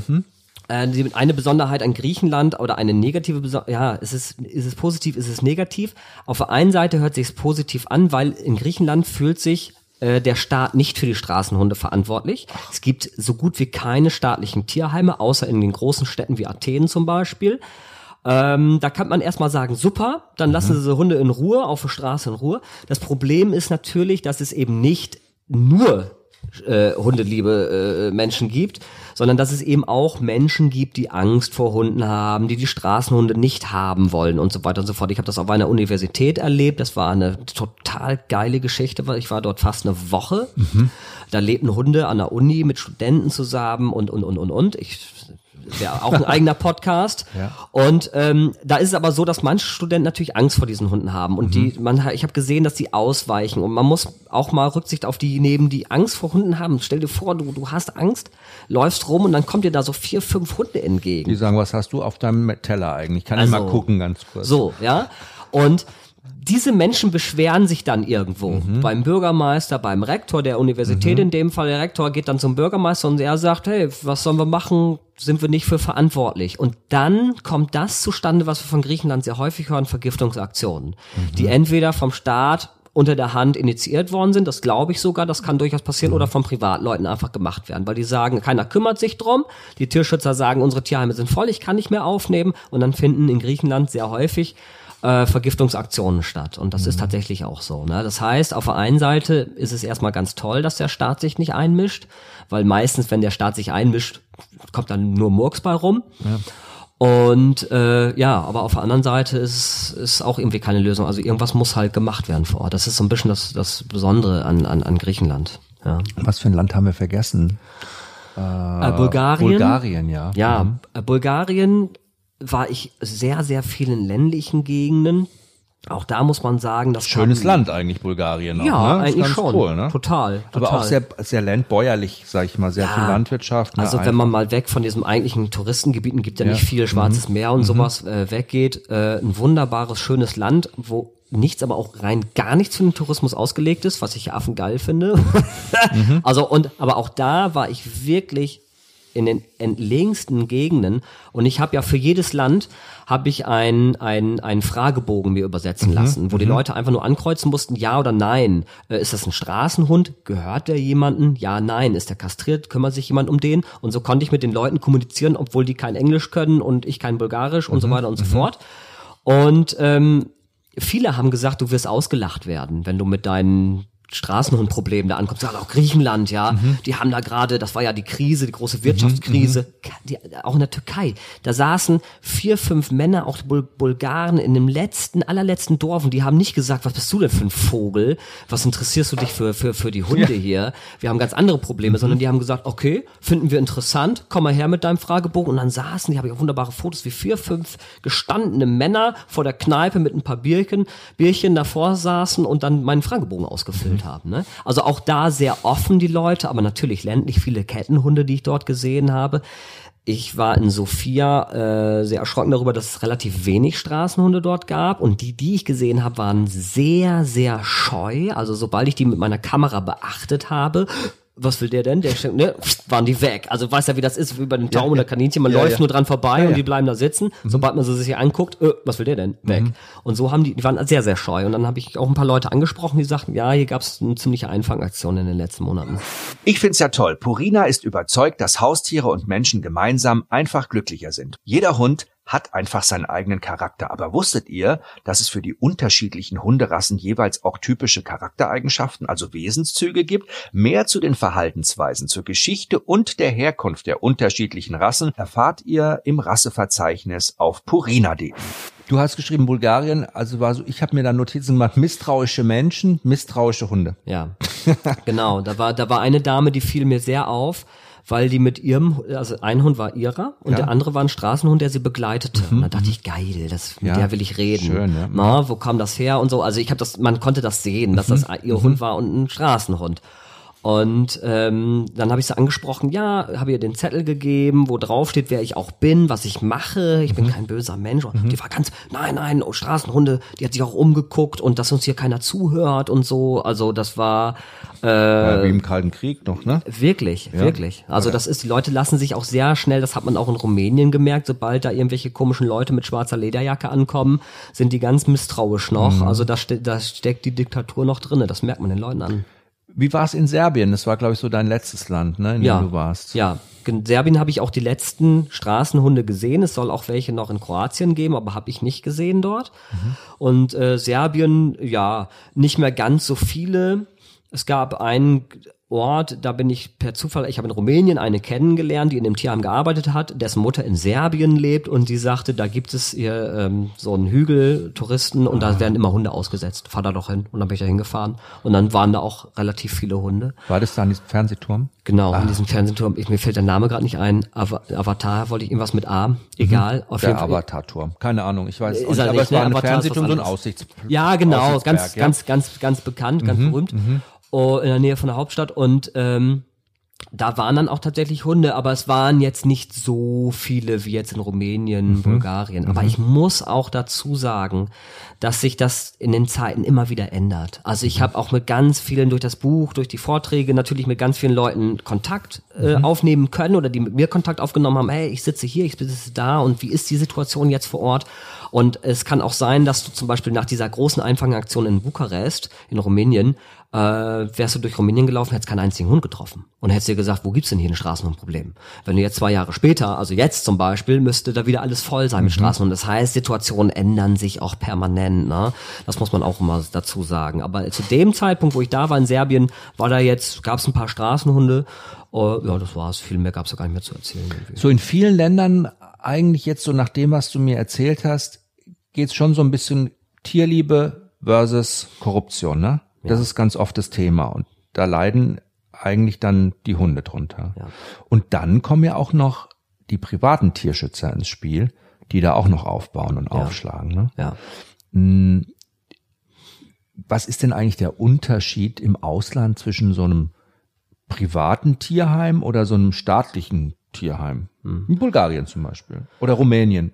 Ja, Nehmen wir Rumänien. Ja, also in, ähm, bei einem staatlichen Tierheim geht es ganz klar darum, die Tiere einfach nur von der Straße zu fangen und irgendwo aufzubewahren. Mhm. Also die vermitteln auch nicht großartig, die geben sich auch keine Mühe irgendwie, dass man da jetzt irgendwie rankommen kann. Selbst wenn ich nachweisen kann, dass das Fundtier, was dort ist, mein Tier gewesen ist, ist es sehr schwierig, den Hund da rauszubekommen. Das ist jetzt nicht wie in Italien, dass die Kopfgeld bekommen pro Tag Aber die kriegen, wenn sie dann halt die Tiere eingefangen haben, kriegen die halt das. Und die wollen auch, also die, Sta die Tierfänger, die hassen die Hunde auch. Das muss man wirklich sagen, die Tierfänger. Die wollen die Hunde auch da nicht haben. Und dann ist, äh, kriegen die auch ganz viel Druck vom, vom Staat jetzt zum Beispiel auch. Ne? Also das ist ein, die Politik ist das Grundproblem. Mhm. Nichts anderes. Nicht die Bevölkerung, die Politiker sind das hauptsächliche Problem. Und das ist in Rumänien natürlich krass. Aber äh, zurück zum, zum staatlichen Tierheim. Also die haben die Aufgabe, Fundhunde aufzunehmen und herrenlose Hunde, Straßenhunde einzufangen, aber haben nicht die Absicht, die zu vermitteln oder sonstiges. Mhm. Und ähm, in Rumänien ist das ganz krass. In anderen Ländern, wie die Türkei, oder ich habe jetzt zum Beispiel von einer in Spanien äh, mhm. gehört, da war ich nicht, aber von einer Tierschützerin, die ich kennengelernt habe, die sagte, wir arbeiten mit einem staatlichen Tierheim zusammen, einer Pereira, einer Tötungsstation, mhm. die hat sogar eine Facebook-Seite. Mhm. Und dann sagte ich, wie bitte? Ja, Aha. da dürfen wir auch ehrenamtlich arbeiten. Cool. Ich so, wow, mhm. das ist Wahnsinn. Und da muss man natürlich sagen, Mallorca sitzt voll mit Tierschützern. Also ich persönlich mhm. kenne schon acht deutsche Tierschützer ja. nur auf Mallorca. Dann gibt's da noch Engländer und Holländer bis mhm. zum Abwinken. Die holen alles raus. Es ist Wahnsinn, die holen alles raus. Und man, da muss man sich auch mal die Frage stellen, was, wo ist auch das Grundproblem? Wo kommen denn die Tiere alle her? Die ja. vermehren sich eben nicht auf der Straße, sondern? was immer angenommen wird, sondern die kommen von den Leuten, von den Besitzern. Ne? Also von, von, von, äh, Herr Müller lässt sein, Herr Müller typisch mallorquinischer Nachname, lässt seinen äh, Hund, Hofhund draußen rumlaufen, der verpaart sich dann mit dem Nachbarshund und dann sind wieder Welpen da und die werden dann im Tierheim abgegeben. Und ähm, das müssen keine bewussten Züchtungen geben, sein. Es gibt allerdings auch auf Mallorca noch sehr viele Hund Märkte, also Viehmärkte, wo auch mhm. Hunde verkauft werden und solche Geschichten. Und äh, es ist schon Wahnsinn, dass so viele Tierschützer auf einen Haufen sitzen und das eigentliche Grundproblem dort gar nicht in den Griff kriegen. Als Lösung vor Ort Kastrationsprojekte, ja. richtig wichtig.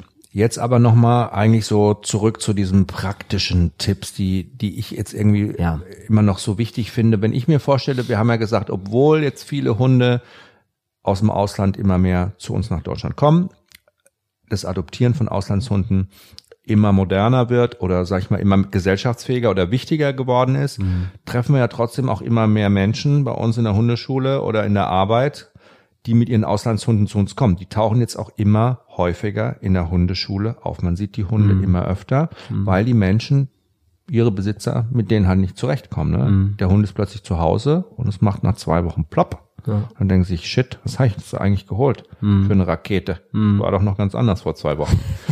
äh, und da wäre es ja irgendwie cool, wenn man sagen würde, okay, gibt's denn irgendwelche, sag ich mal, ja, Dinge, die nicht bestimmten Ländern oder sag ich mal mit dem Background, den wir jetzt haben, wie mhm. Straßenhunde da leben, wie Hunde in die Pereiras oder in die Tierheime kommen, ne? Äh, mit was für einem, was für ein Vorleben, für eine Vorgeschichte die auch hatten, was uns weiterhelfen könnte, mit ihnen zusammen zu leben, wenn ich das wüsste. Mhm, ja, also da gibt's schon so ein paar Anhaltspunkte. Das ist jetzt nicht unbedingt länderspezifisch weil Kettenhunde, Verschlagshunde, Hofhunde habe ich in allen Ländern, mal mehr, mal weniger. Aber es wäre schon mal wichtig rauszufinden, wo die ja. herkommen eigentlich, oder? Ja, genau, welche, okay. welche Vergangenheit sie irgendwo haben. Mhm. Und ähm, ja, das ist natürlich jetzt auch, wenn ich jetzt so eine Anamnese mache, Aha. eine Verhaltensanalyse mit Leuten, sitze ich fast eine Stunde, anderthalb Stunden, teilweise bis zu zwei Stunden bei, unterhalte mich mit den Leuten. Das heißt, ich muss wissen, wie verhält sich der Hund, wenn er von Anfang an, wenn er wenn er kommt. Mhm. Ja, wie geht er auf mich zu? Ist er direkt offen? Ist er erst schüchtern, scheu? Wenn er direkt offen ist, dann heißt es erstmal gar nichts, weil es gibt Hunde, auf die sind auf der Straße geboren sind, haben aber trotzdem netten Kontakt zu Menschen gehabt, sind top sozialisiert auf Menschen. Also diese, dieser, dieses Vorurteil, ja, die Straßenhunde sind ja alle, die sind ja nicht sozialisiert auf Menschen und deswegen scheu und nicht mehr integrierbar, ist völliger Quatsch. Mhm. Ja, gerade als Welpen werden die gestreichelt, wenn die Mutter auch nicht scheu war, haben die, sind die super sozialisiert. Also das heißt erstmal nichts, aber ich kann so ein bisschen gucken, wenn ich jetzt mit dem Hund zum Beispiel rausgehe, wie verhält er sich gegenüber Autos, der, der, oder, oder, oder, oder, oder Bäumen, die im Wind hin und her wehen und solche Geschichten. Mhm. Und wenn ich jetzt einen Hund habe, der Angst vor Autos, äh, Rollern oder komischen Menschen hat, dann kann das zum Beispiel schon kein Straßenhund gewesen sein, weil ein Straßenhund lebt inmitten dieser ganzen Geschichten. Der ist top sozialisiert und hat eine top Habituation, also Gewöhnung an Umweltreize bekommen. Besser geht's gar nicht. Wenn ich also einen klapprigen Podenko da habe, der vor jedem Windstoß da, mhm. gut, die haben oft ihren Schwanz eingezogen, aber sagen wir mal, Schiss hat, weil auf einmal da eine Mülltüte äh, steht oder Flattert, sowas, ja. mhm. dann ist es eher ein Verschlagshund als ein Straßenhund zum Beispiel. Also wie gesagt, das Thema ist jetzt sehr komplex, würde jetzt den Rahmen hier komplett sprengen, aber... Müssten wir auch wieder einen eigenen Podcast machen. Aber ja. ich würde dich wirklich, ich nagel dich da jetzt noch so ein bisschen fest, weil ja. ich finde, das, das ist eine mega Chance, da Infos von dir abzugreifen, ja. weißt du? Also, dass ähm, man da schon mal so ein bisschen das austestet, ja? ja. Also, weil wir ja sagen, nicht jeder Straßenhund ist ein Straßenhund, sage ich mal, ne? ja, ne? sondern es ja, kann auch ein ja. Hund sein, der Sozialisierung erfahren hat, der Vertrauen zu Menschen hatte, der auch mal mit Menschen gelebt hat, vielleicht, kann ja sein. Pass auf, wir, wir machen das mal anders. Wir hm? machen das mal so. Es gibt schon ein paar typische, ähm, ein paar typische Verhaltensweisen von den unterschiedlichen Hunden. Also fangen wir jetzt mal beim Straßenhund an. Mhm. Ein richtiger herrenloser Straßenhund. Mhm. Das ist ganz einfach so. Der hat der hat äh, den, den, den lieblichen süßen Nektar der Freiheit gekostet. Mhm. Und diesen Geschmack wird er niemals vergessen. Das heißt, wenn ich den jetzt nach Hause bekomme und will mein Rückruftraining mit Leckerchen und solchen Geschichten machen, spricht ja nichts dagegen. Das muss natürlich erstmal rein positiv gemacht werden. Mhm. Und selbst wenn ich einen super verfressenen Straßenhund habe, dieser Hund hat Hungerzeiten hinter sich gehabt. Mhm. Ohne Ende. Mit Sicherheit. Selbst wenn die mal gut versorgt sind, es gibt immer Zeiten, wo man mal zwei, drei, vier, fünf Tage nichts kriegt. Ja. Und wenn ich dann ankomme mit meinem Superleckerli, mhm. sei es, äh, meine Hündin steht ja völlig auf Katzenfutter, also ja. die ist auf, das ist unser Superleckerli, ja. also ein Film Hilft. Meine auch auf diese Knusperteile, das liebt die total. Ja, also ich, ich pfeife, dann kommt die zurück, aber das ja. ist so ankonditioniert, dass mhm. die gar nicht drüber nachdenkt. Mhm. Die soll nicht, die soll nicht äh, ähm, äh, im, im, im, in ihrem Hirn darüber nachdenken, gehe ich jetzt dem Kaninchen hinterher oder hole ich mir jetzt mein Superleckerchen ab, sondern es ist so einkonditioniert, dass sie gar nicht erst drüber nachdenkt, sondern dass sie sofort pfiff, Bums umdreht. Das kriege ich mit einem Straßenhund niemals hin. Der wird immer darüber nachdenken, der wird immer abwägen, weil er das immer in seinem ganzen Leben machen musste. Der musste eigene Entscheidungen treffen, sein ganzes Leben lang. Jetzt kommen wir an und wollen den beklickern. Das ist ganz nett, das können wir auch machen. Das findet der auch vielleicht ganz lustig, aber wenn es drauf ankommt, dann sagt er sich, oh, weißt du was, du kannst schon mal nach Hause gehen, ich finde den Weg alleine. Oder geil ist auch, ne, was mache ich denn, wenn mein Hund wenn ich meinen Hund rufe und er kommt äh, und er kommt nicht. Was ja. mache ich dann? Ja. ja. nicht mehr hinterher brüllen, dann verstecken diese Versteckspiele. Versteckspiele Der Straßenhund dreht sich um, wittert einmal und weiß, Frauchen steht wieder hinterm dritten Baum links und geht mhm. einfach weiter. Ja. Also das sind das sind so die Probleme, die auf einen zukommen können und wo man sich auch ein bisschen in die Welt dieser Hunde hineinstecken kann. Und eins der größten Probleme bei Straßenhunden ist, dass sie das ist dieses Angeleinte, ertragen die nicht. Mhm. Du musst dir vorstellen, zwei Straßenhunde begegnen sich, zwei Gruppenfremde kennen sich nicht, begegnen mhm. sich. Sie haben jetzt 20 unterschiedliche, also zig unterschiedliche Möglichkeiten aufeinander zu agieren, zu ja. reagieren. Mhm. Sie können sich verprügeln, sie können miteinander spielen, sie können einfach ein bisschen da Stellungsspielchen mhm. machen, Imponiergehabe, bla bla bla bla bla bla bla. Sie können machen, was sie wollen. Sie können auch einfach umdrehen, sonst was.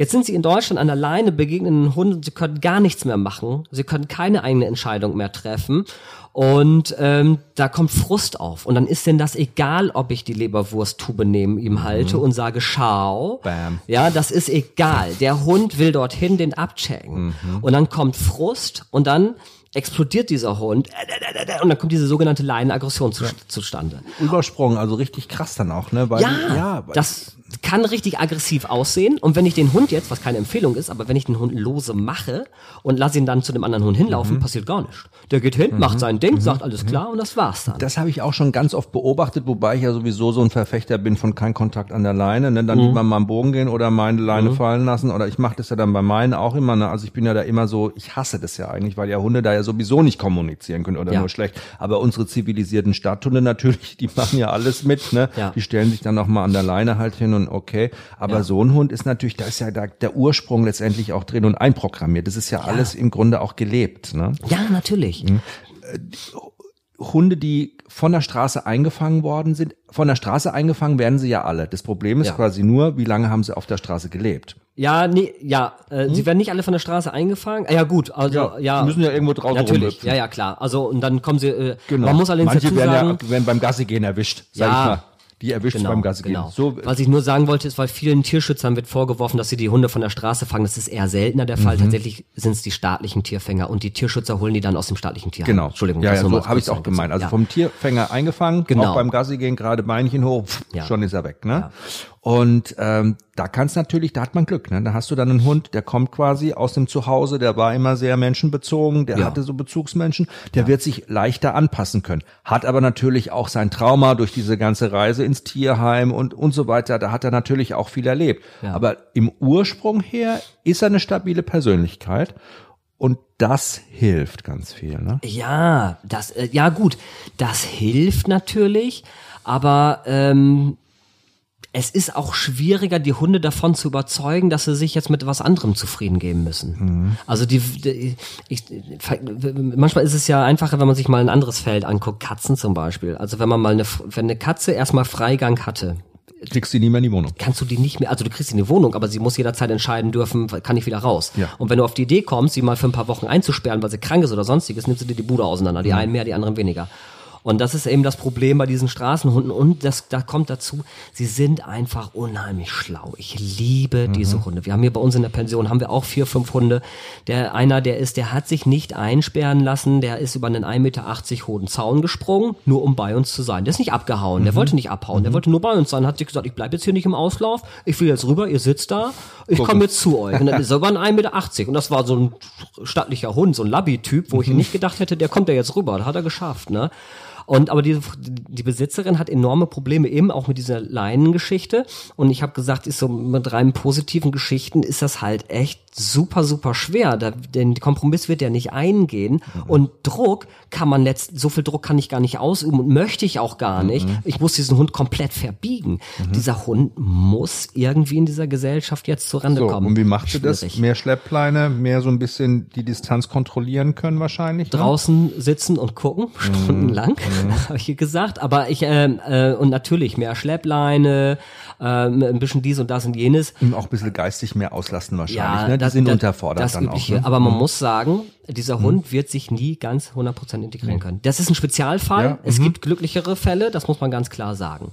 Ähm, jetzt so dann, Rumänien zum Beispiel wollte ich noch sagen. Ja. Rumänien haben wir viele Herdenschutzhundanteile in den Hunden drin, einfach weil es viele Herdenschutzhunde dort gibt. Ne? Die Grundstruktur. Wenn man sich Genetik anschaut, ja, da ist halt der Vater ein Herdenschutzhund meistens. Ne? Ja. Auch versteckt in vielen unterschiedlichen Größen übrigens. ja natürlich, das muss man gar nicht sehen können. Bei den Yachthunden ja genauso. Mhm. Ne? Also Wo kriegen wir mehr Jäger, sag ich mal, Hunde, die gibt es Länder, wo ich sagen würde, da kommen eher Hunde, die so mehr diesen Jagdtrieb noch in sich haben. Mm, Ja, definitiv. Also ganz klar, Italien, Spanien, Griechenland, Mhm. ne, wo auch ähm, sehr viele begeisterte Jäger einfach unterwegs sind. Und dann müssen das gar nicht diese Podenkos, Galgos und solche Mhm. Geschichten sein, die ja dann auch selbst als Mischlinge sehr offensichtlich zu erkennen sind, sondern sehr häufig ist der Pointer auch vertreten. Mhm. Also Pointer-Mischlinge sieht man unheimlich viel, gerade in diesen südlichen, südlichen Ländern, ja. Ja. Und äh, Hütehund, Herrenschutzhunde, also auch Hütehunde sehr Mhm. viel vertreten, nur halt nicht so typische Border Collies oder Shepherds oder so. Das sind also, ne, brauchen wir nicht drüber reden, Ja. sondern das sind richtige Hütehunde, Ja. ja, seit Generationen gezüchtet, nicht nach Äußeren, sondern Die schauen doch immer so struppig bisschen aus, ne? Die haben immer so eine leicht so eine struppige, so irgendwas Struppiges eingekreuzt. Finde ich immer total süß, ne? Ja, ja. Dann weiß man immer schon, ah, okay. Manche sehen aus wie Pudelmischlinge, Ja. so aber knallharte Hütehunde. Also Ja. die machen, würden jeden deutschen Hundehalter fertig machen hier. Mhm. Ja, immer schön wieder am Schiff versenken. Ja, das sind halt, das sind halt geile, geile Viecher auf gut Deutsch gesagt. Das sind halt Hunde. Ich habe das geliebt, die zu beobachten bei der Arbeit. Und es wäre ein Horror, die dort rauszuholen und in irgendeine, besch- ich sag's jetzt, beschissene Wohnung zu drücken. Ja, das kann nicht funktionieren. Nein. Und äh, ja, gut. Aber zurück zum eigentlichen. Ja. Es gibt neben den Straßenhunden, den richtigen Straßenhunden, dann auch diese sogenannten Teilzeitstraßenhunde. Das sind so diese Hof, äh, Hau- ähm, Entschuldigung, Besitzerhunde mit Freigangmöglichkeit. Und denen merkt man schon so ein bisschen mehr an. Die kennen das häusliche Programm schon so ein bisschen. Die kennen vielleicht auch mal eine Treppe. So, die kennen auch mal den Fernseher. Die dürfen auch mal rein. Aber meistens zu 99 Prozent werden die schon auf dem Ho äh, Hof gehalten. Aber als Welpen durften sie vielleicht mal rein oder sonstiges. Die kennen den menschlichen Kontakt schon so ein bisschen inniger, sind auch territorialer. Straßenhunde sind nicht ganz so territorial, das können sie sich auch nicht erlauben, weil wenn sie einen Affen machen im Park, während da jemand anders spazieren geht und die würden da jeden Passanten ankläffen, Weg. sind sie weg. Ja, ganz einfach, da fand, findet eine Selektion statt seit Jahren. Und die sind ein bisschen griffiger, ein bisschen territorialer, diese Freigang, aber auch noch ein bisschen offener und sind, verhalten sich aber genauso wie Straßenhunde, was die Freiheit angeht und die, die, die, die Klugheit, Intelligenz sozusagen. Also das ist kein großer Unterschied, sind genauso schwierig in diese in unsere gesellschaftliche Schablone zu drücken. So, und dann kommen wir weiter zu den eigentlichen Hofhunden, die eben keinen Freigang haben. Die sind noch mal territorialer, weil das das einzige Hobby ist, was sie hatten. Die sind halt nicht rausgekommen, die konnten sich mit ihrer Umwelt nicht so auseinandersetzen. Und da merke ich schon, wenn ich mit denen rausgehe, haben die schon auch ein paar Probleme, direkt an Autos vorbeizulaufen. Die konnten die vielleicht sehen, mitkriegen, hören, wenn sie rausgucken konnten aus dem Gelände, aber zeigen schon erste ähm, Verhaltensproblematiken gegenüber, gegenüber ihrer Umwelt sozusagen. Und sind, wie gesagt, hochgradig territorial. Also wenn man so einen, so einen Hund zu Hause hat, der wirklich alles ankläfft und macht und tut, dann ist das meistens so ein Hofhund gewesen oder Kettenhund auch ähm, der halt aufpassen musste und eigentlich auch nichts anderes hatte. Nicht? Ja, eigentlich richtig inselbegabt, würde man sagen, ne? Ja. Haben, ja, können die gut. Die lebten auf ihrer ja. kleinen Welt. Und, und das, das, das, das, größte Problem dabei ist, die müssen nicht unbedingt, an, also die, das sind jetzt nicht unbedingt scharfe Hunde, mhm. die direkt losballern und Imponieren beißen. Nur, ne? Aber die kläffen und bellen, mhm. schlagen an. Die haben da in, sagen wir mal, in Rumänien ist auf fast jedem Grundstück mindestens ein Hund, mhm. ähm, äh, ob äh, mit Freigang oder ohne Freigang.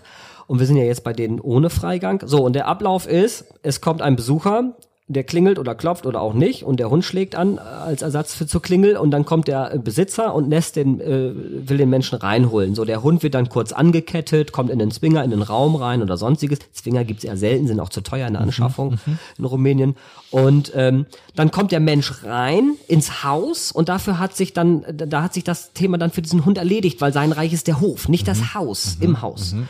Und dann beruhigt er sich auch wieder und konzentriert sich auf seine Umwelt. So und jetzt hole ich diesen Hund aber nach Deutschland und hole den ins Haus rein. Jetzt kommt Besuch. Und der Hund dreht natürlich völlig am Rad. Das dauert drei, vier Tage, dann hat er sich eingelebt. In den ersten Tagen ist er noch ruhig. Dann dauert das drei, vier Tage. Straßenhunde brauchen ein bisschen länger, für, um territorial zu werden, zwei mhm. bis drei Wochen. Mhm. Alles oberflächlich und pauschal natürlich. Mhm, klar. Ähm, so, und jetzt kommt der, der Besucher kommt rein. Mhm. Und der Hund ist ja schon in seiner letzten Station sozusagen. Also sein letztes territoriales Gebiet ist ja jetzt das Haus. Nicht, nicht mehr der Hof oder der Garten. der Hof. Er genau. Nicht, er, ihm empfällt die Kontrolle, weil dieser Mensch jetzt, er wird direkt mit diesem Menschen konfrontiert und er ist völlig überfordert damit. Kläff, kläff, kläff. Das sind dann so diese, diese, äh, eigentlich Angstbeißer, die dann in ihrem Körbchen liegen und sobald der Mensch mal aufsteht und zur Toilette will, von hinten in die Haxen reinbeißen. Das ist ein mhm. ganz typisches Bild und dann ganz schnell wieder weg sind sozusagen. Mhm. Sind mhm. völlig überfordert damit, weil die eben diese Situation nicht kennen. Jetzt kommt dieser Mensch auch noch in das Haus, wo ich auch noch lebe. Mhm. So, was will ich damit sagen? Sollen wir jetzt diese Hunde auf dem Hof einsperren, aussperren? Nein. Aussperren ist sowieso, ist, ist auch nochmal schlechter, weil dann bleibt der Hund auch misstrauisch. Das mhm. wird an der Situation nichts ändern. Mhm. Ich kann höchstens sein Stresslevel damit reduzieren. Okay, alles klar, ich bin ausgesperrt, der Mensch ist jetzt da, es ist alles in Ordnung, aber ich kann ihn damit nicht konfrontieren. Was kann ich machen? Äh, wenn es ein ängstlicher, unsicherer, verfressener Hund ist, kann ich es rein positiv machen. Lecker, ja. Die Leckerchennummer will ich jetzt genau. nicht näher drauf mhm. eingehen. Ne?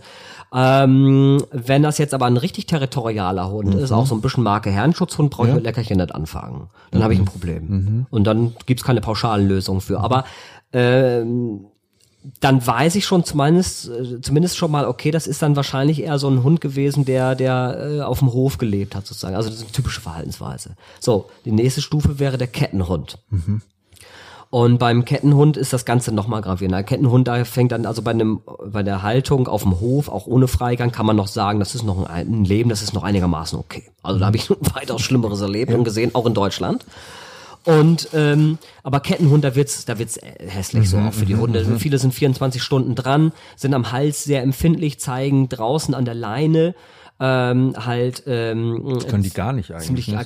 ja, nee, also sind ja völlig empfindlich. Sobald Druck auf der Leine ist, mhm. fühlen sie sich wieder an ihre Kette erinnert mhm. und wenn Druck auf der Kette ist, heißt das, dass sie nach vorne gehen müssen, anschlagen mhm. und das heißt automatisch beim Ziehen müssen sie auf Hab 8 sein. Das heißt, sobald Druck auf, äh, auf dem Hals kommt, fährt schon Adrenalin, nur Adrenalin, der ganze hormonelle, hormonelle Haushalt sozusagen hoch mhm. und die sind schon völlig unter Strom und völlig unruhig auch dabei. Mhm. Kennen ihre Umwelt natürlich auch nicht, sind mhm. sehr hektisch in, in im, im Erkunden vergessen das Pinkeln draußen zum Beispiel, ist auch so ein Hinweis. Ja, mhm. wenn ich mit meinem Hund raus, wenn ich habe ich hab einen Hund aus dem Ausland, gehe mit dem am zweiten, dritten Tag spazieren, sollte nicht zu lange warten, wenn es geht, wenn er alleine irgendwie gewohnt ist, wenn es halt irgendwie geht und er pinkelt draußen direkt hin, dann weiß ich, das ist ein cooler Straßenhund oder freilaufender Besitzerhund gewesen, der das kennt draußen zu machen. Wenn er draußen gar nicht pinkelt oder sein Geschäft macht, sondern so ganz nach dem Motto, oh endlich, wir sind wieder zu Hause angekommen und direkt in den in Garten, Garten auf gut Deutsch gesagt, dann ist das ein Hund, da weiß ich, der war irgendwo Verschlagshund, Kettenhund, ähm, Hofhund. So, das ist auch so ein Anzeichen dafür zum Beispiel. Und äh, ja, Kettenhunde sind schon so ein bisschen sehr, sehr speziell, nicht, nicht sehr einfach. Also es gibt mit jedem Ausnahmen und wie gesagt, ne, man darf da nicht so oberflächlich sein, aber ähm, das Schlimmste ist bei Hündinnen, die unkastriert an der Kette waren in einem Streunergebiet. Also kannst dir vorstellen, was los ist Nein, als, als läufige schlimm. Hündin Ja. an der Kette. Und dann kommen da zig unkastrierte Rüden an. Horror. Ja. Und das merkt man auch in der Vergesellschaftung mit anderen Hunden, dass sie am, am hinten natürlich extrem empfindlich sind. Selbst in der Stehzeit habe ich es erlebt, dass Hündinnen abgebissen haben und gesagt haben, ich will nicht, dass da irgendjemand rankommt. Völlig panisch, sich ein Loch gesucht haben und von da aus wie so eine Moräne aus dem Loch, tak, tak, tak, tak, haut out, haut out, haut out. Ne?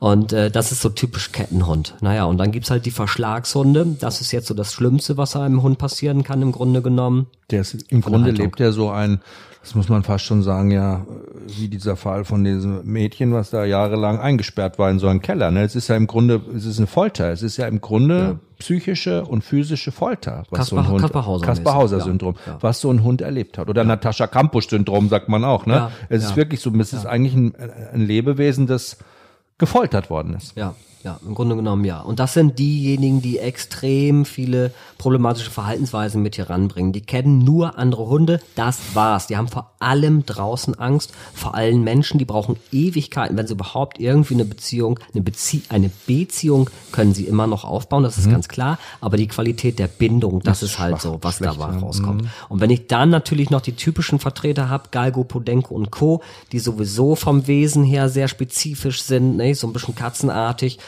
ähm, macht das, das, da braucht man echt super Liebhaber, die mit diesen Hunden dann auch umgehen können und auch mit dieser Unsicherheit. Ich habe aber dasselbe Ergebnis und das ist nicht selten äh, in diesem Verhalten ist, das ist zwar etwas besser, äh, äh, lieber gemein, nämlich äh, Tierschutzhunde kommen auch in, aus dieser Situation heraus. Das heißt, es ist gang und gäbe, hast du vorhin schon gesagt, da steht ein Karton voll mit Welpen, Ja. ein paar Wochen alt, ohne Mutter, vor der Tür oder auch mit Mutter.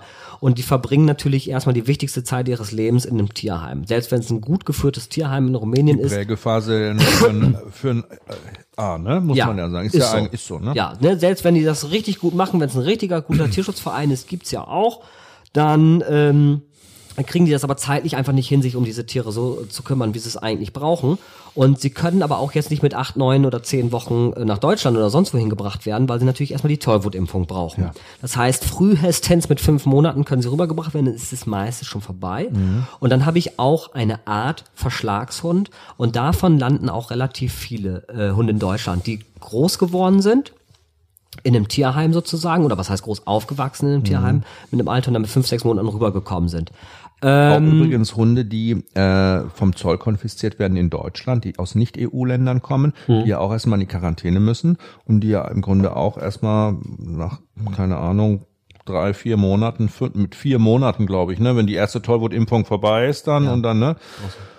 Ja, Ja, es ist eine schreckliche Situation. Im Grunde eigentlich ganz unsichere Hunde, die später auch mal im Erwachsenenalter in ganz viele Situationen viel unsicherer gehen als gut geprägte Hunde, ne? Also Ja. ganz große Unsicherheiten zeigen und aus denen sich dann auch wieder so Verhaltensauffälligkeiten ergeben können, wenn wir die übersehen oder die nicht ernst nehmen oder einfach sagen, ach komm, soll sie nicht so anstellen, wir machen das jetzt einfach, ne? ja. Und dann ge- geht ja der Schuss nach hinten los. Ne? Ja. Da muss man sich auch schon mal genau informieren oder einfach da ganz viel Bindungsarbeit machen mit so einem Hund von Anfang Also man an. kann, wir haben wunderbare Geschichten erlebt mit diesen Hunden. Also dieses, man darf das auch nicht zu starr sehen. Oh Gott, der hat seine Sozialisierungsphase jetzt hinter sich. das war's jetzt für den Rest seines Lebens. Hunde lernen ja auch. Also Ihr Leben sind lang extrem gerne. anpassungsfähig. Ja. Und wir haben ganz wunderbare ähm, äh, äh, Geschichten hingekriegt mit Hunden, die wirklich nichts kannten, die auch schon zwei, drei Jahre alt waren, keine Leine, kein gar nichts. Aber es kommt halt immer auf den Hund an und auf den Menschen. Aber äh, die heute ganz normal als auch frei ohne Leine laufen und so weiter und so fort. Aber natürlich, das bringt viel Problematik mit sich. Und diese Hunde, diese Verschlagshunde, wenn ich mit diesen Hunden, das habe ich ganz häufig erlebt, die Leute gehen mit diesen Verschlagshunden zu einem Hundetrainer und dann heißt es, ah siehste, das ist wieder einer von diesen Straßenhunden, mhm. die hätten lieber da bleiben sollen, wo sie waren.